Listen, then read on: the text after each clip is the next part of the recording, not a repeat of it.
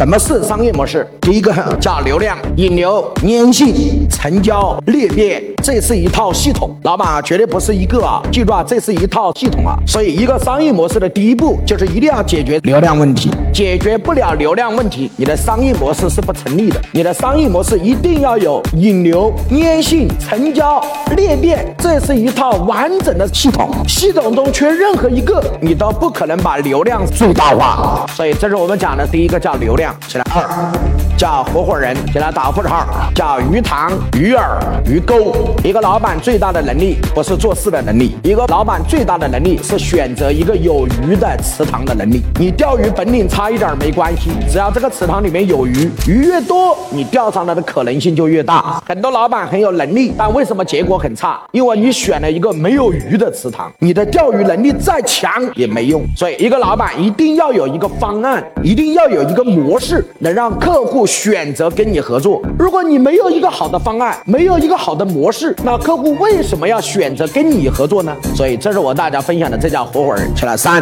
叫盈利，叫二十七种赚钱方法。我今天是不是稍微分享了几种啊？今天是不是讲的会员费啊？有没有讲赚商业模式的钱呢？有没有赚交叉补贴的钱呢？有没有讲赚合伙人的钱呢？哎，各位是不是嘛？所以我从早晨到晚上至少讲了七个以上的赚钱方法。所以这叫盈利。你不要老是靠赚产品的差价，所以一定要找到到底在哪儿赚钱。我如何深入的思考我这个门店，我这个餐厅，我这个服务业，我这个月子中心，我这个会所，我这个开门店的，我这个制造业，我到底在哪儿赚钱？我可以确定，一定是你看不到的地方。具体怎么落地，怎么来用？